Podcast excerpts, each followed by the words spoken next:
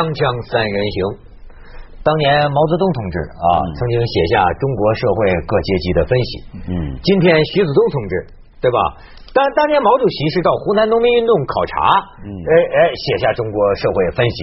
现在徐子东同志呢，是根据对上海房子的考察，也要写一篇中国社会当代各阶级的分析。大致已经在写了啊啊。我注意到你最近倒是写了一个专栏，也是咱们大家伙很关注的问题——房产税。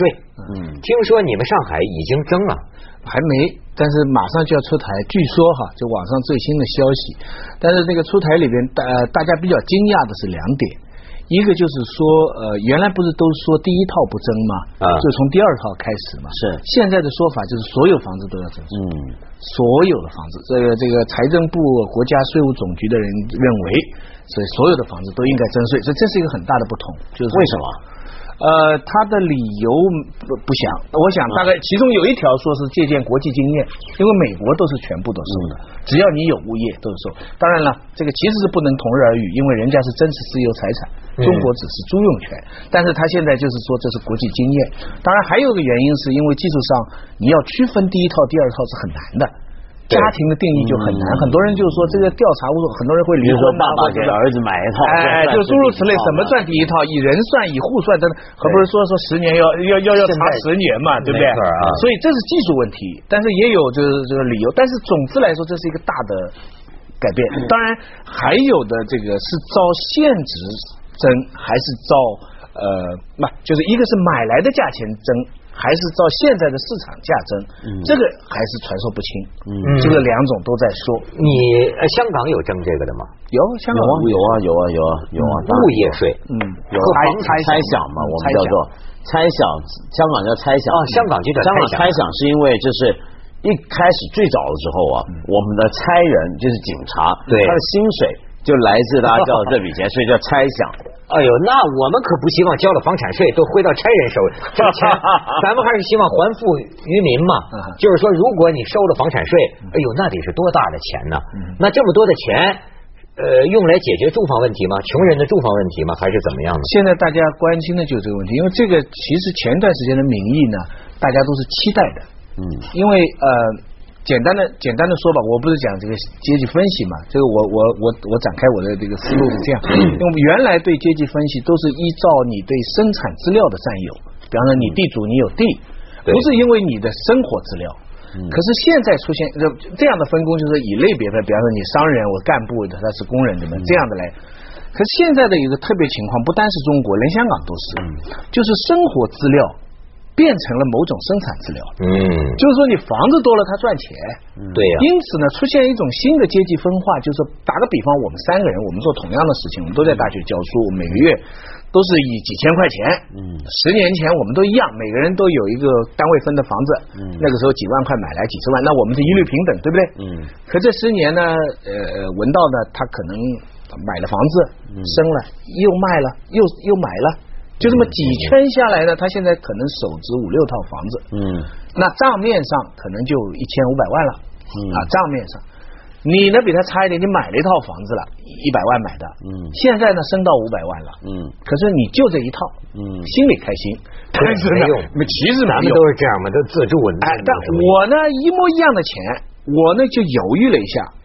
啊，这个想买的房子，我当时可能偶然因素什么，我就，但是后来又见他咋心里不服嘛，我我我真有同学就这样，他就觉得我这一百万不买，为什么一百二十万我还买呢？嗯，结果耽误到今天呢，就还是这套房。嗯，那结果就出现了一个什么情况？就中国这个叫二次财富分配，就是说咱三个人今天还是同一个职业，嗯，同样的收入，可是我是几十万，你是几百万，嗯，他是过千万。我们今天还一样上班，不会影响我们的生活。但是到我们的子女辈，就是不同的阶级了。他就可以让小孩到英国去读书了。嗯哦，明白？你就可以开车了，而我是不行的。那当然，这个现象是我们的政府啊，我们全体人民是不愿意看到，因为要消灭阶级差别，这是社会主义国家的宗旨。因此，房产税最早的设想就是。怎么想办法让他多出点钱来补助像我这样？还有另外一种完全没房的，哎，你说劫富济贫嘛？你说这个阶级分析啊，我看呐，中国是地主阶级没有了。房主阶级出现了，是吗？因为地地到底谁的？这这地是国家的，对。哎，人家现在也说了，就是你刚才讲的，说征房产税，有些时候啊，你像咱们这个这这读书人呐，就叫这个逻辑啊，就是你讲话你要能自圆其说，对吧？那么要不要把其中土地的价值的部分？对，扣除，这是一个法理，因为这是法理嘛，要讲道理嘛，这个？土地不是我的，徐老师经常讲嘛，那玩意儿某种意义上讲，是我跟国家买了七十年的使用权，使用权嘛，租其实就是长期租用，呃，长期这交的这个租金嘛，一次过交了，那么你让我交税，那这地的这个这个价值是不是要扣呢？对，美国它是地，就真的美国有地主啊，咱们这地主都给消灭了嘛。不过其实全世界很多地方都不是真有地主的。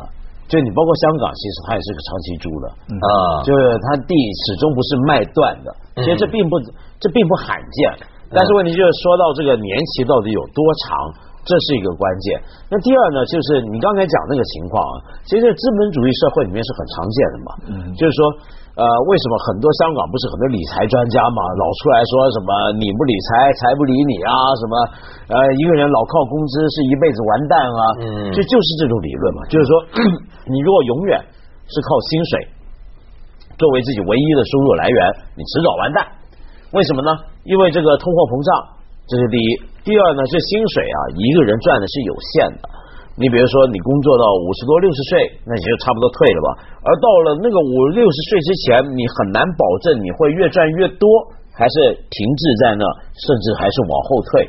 所以每个人呢，都该做各种的理财准备。这个理财准备包括什么？买房是一种。呃，投资基金是一种股票啊、外币啊，啪啪啪去搞这些玩意儿，我看只有买都得这样，只有买房子。但在今天中国，在今天的中国呢，这一切呢发生的特别快，因为我们不是浓缩嘛。嗯。你看香港，你这个房子可能几十年的一个变化，在美国可能一百年的变化，中国一切都发生在十年之内。嗯。我刚才讲，所以我刚才讲的就是一个分析，比如他这种，我称他叫炒房阶级。你这种叫有房阶级，嗯我这种叫公房阶级，就是单位分房的公房。那另外还有一个阶级叫无房阶级，嗯，当然还有一个阶级叫盖房阶级，嗯，谁是盖房？地产商啊，高级官员呐，对对，就他们他们是决策阶层，嗯，当然还加上农民阶级。我基本上就是说，除了那个 这个这个以房，真的你你仔细想一想啊，这个房变成那个这个杠杆啊，一个符号啊，非常大。因此就出现一个什么问题？比方在香港吧，差不多一半一半，就有自己房的跟租房的人一半一半。嗯。因此香港的房价一升一跌呢，有人欢喜有人愁。嗯。那么当然了，客观情况是，那有房的一半呢，社会发言权比较大。对。所以呢，香港的总体趋势呢是要往上走，只要经济许可，它就往上走。你那个董建华要盖八万五，大家就觉得他很不好。中国的情况吊诡在什么地方上？任志强来讲，中国从账账从数字上统计，中国城市拥有自己房子的百分之七十，对，全世界最高。对，可是网上民意调查抱怨房价太高的也是百分之七十。对，这个就奇怪，人家就看不懂了。你既然百分之七十的人有房，为什么百分之七十的人在抱怨呢？嗯，原因就在于有房。我刚才讲，我们三个人都有房，但其实我这个有房是单位分房。我根本对这个房价不买，嗯，我买不起房。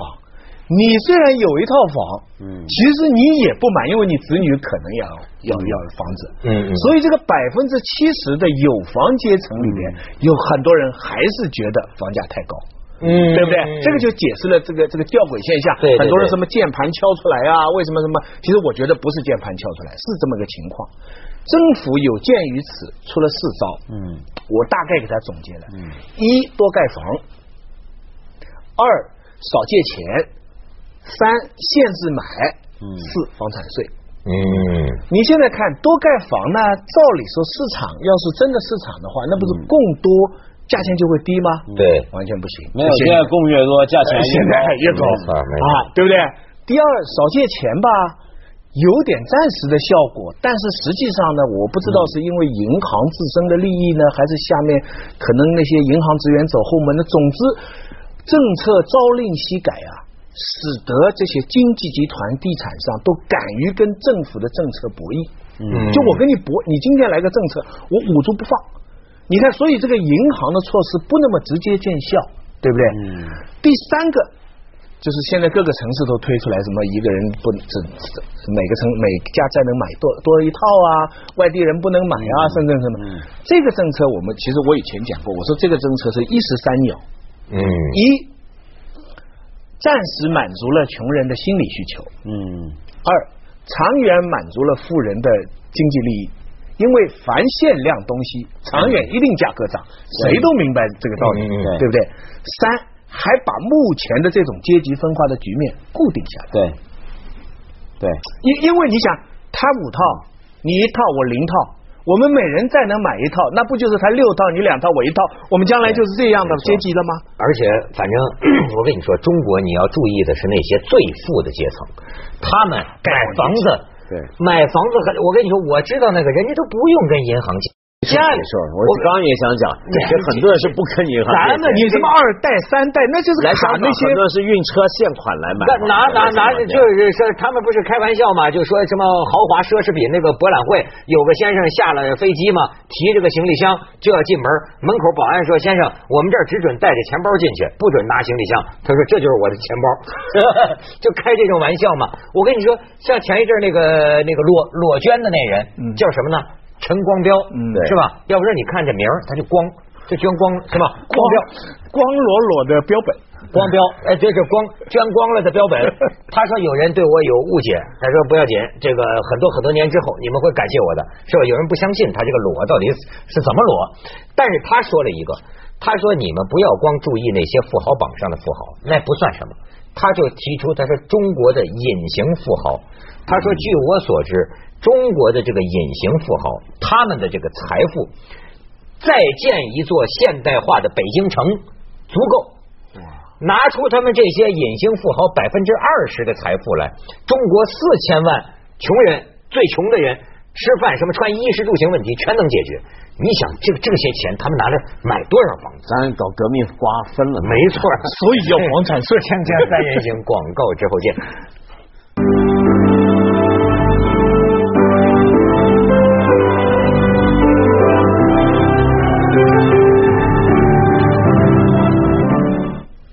这个房产税啊，我是不懂啊。但是你看，我们找这个经济学者这个叶檀，他就认为是个好方法，就是应该对于这个打击这个炒楼的啊，那么应该呃租这个房房产税。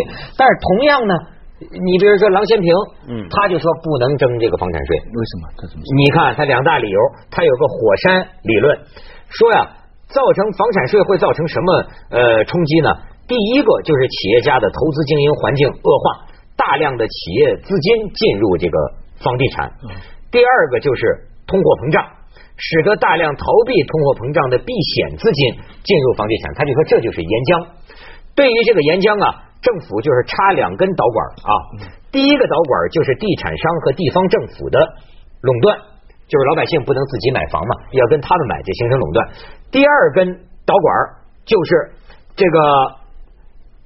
目前各级政府除了重庆等地以外，没有大大规模的兴建廉租房、经济适用房，把全国老百姓都推向商品房的结果，就是房价水涨船高。两根导管一插下去的结果，就是火山岩浆顺势爆发，房价不可收拾。但是跟房产税有关系吗？因为老姐妹其实他一直从来讲的就是这个嘛，他从来讲的就是。中国为什么房价变那么高呢？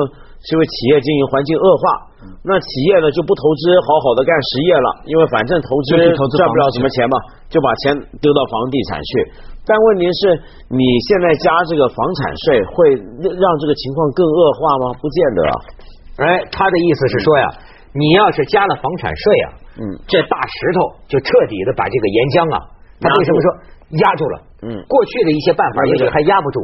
如果你用房产税是能把它压住了，就是这些企业的这些公司没地方走了。但是他说，你想岩浆啊，这个口彻底压死了之后，岩浆可能就会在地壳最薄弱的、你难以想象的一个地方喷发出来。我很怀疑它能不能压住。我原来呢。我非常赞成，因为我在美国哈，我亲戚，嗯。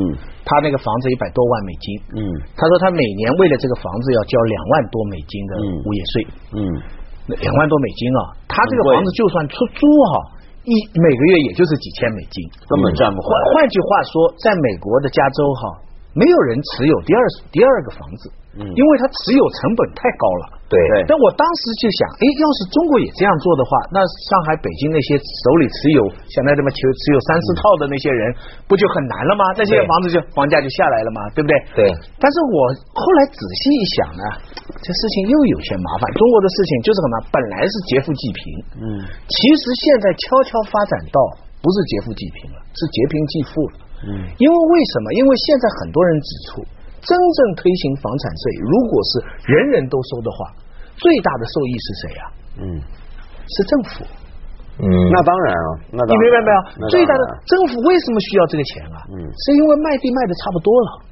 哦，各个地方现在卖地都卖的差不多了，它需要新的财政来源。嗯，我们来讲，如果现在大家都争了，它的多余的房子。虽然按百分之零点四啊、零点八去追，嗯，可是他收的租金远高于这些税，嗯，所以他最多就是少赚一点，但是他还可以养这些房子，嗯，可是对于你我，尤其是对于我。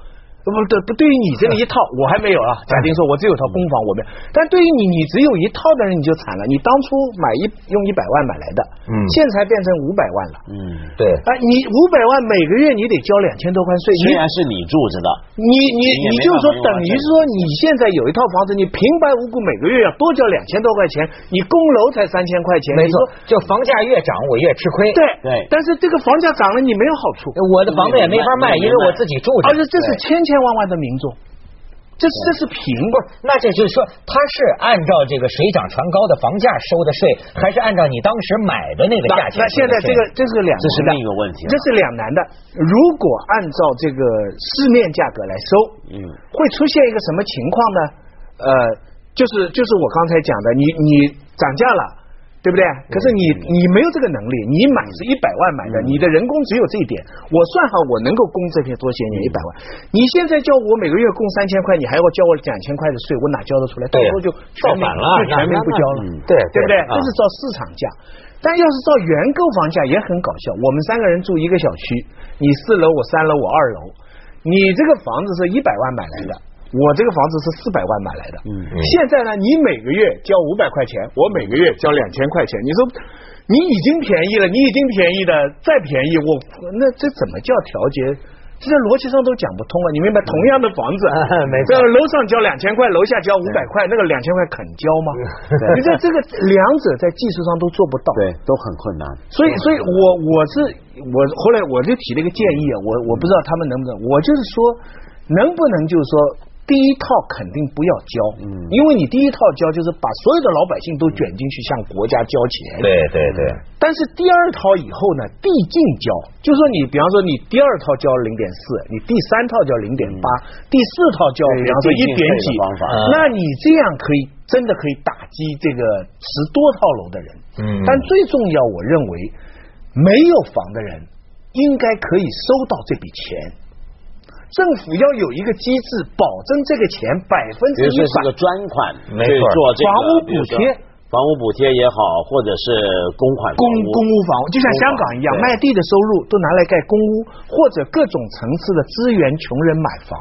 不过，就是说，政府能不能就是说，我我们我们希望好吧，理想情况说，能够收到这个税，就是真的是从富有的人。转到穷的人，我心想，就算中产富有的人心里也安呐。嗯嗯嗯嗯，这个政府为什么不这么想呢？哈，哎，应该是这么。温总理最近比较忙，没看我们的这个节目《锵锵三人行》，还是《锵锵三人行》广告之后见。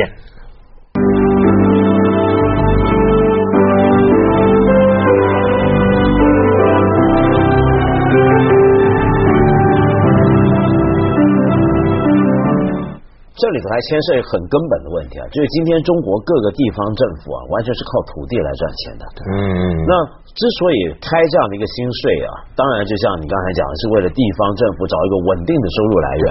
那就过去呢，我们知道是靠卖地对，那卖地并不是说差不多了，对，一来卖的差不多，二来呢，现在卖地卖到一个地步呢，就是它中间出很多问题。首先，它收地，一收地就搞拆迁，对，成本拆迁。现在呢，这全国都在盯着。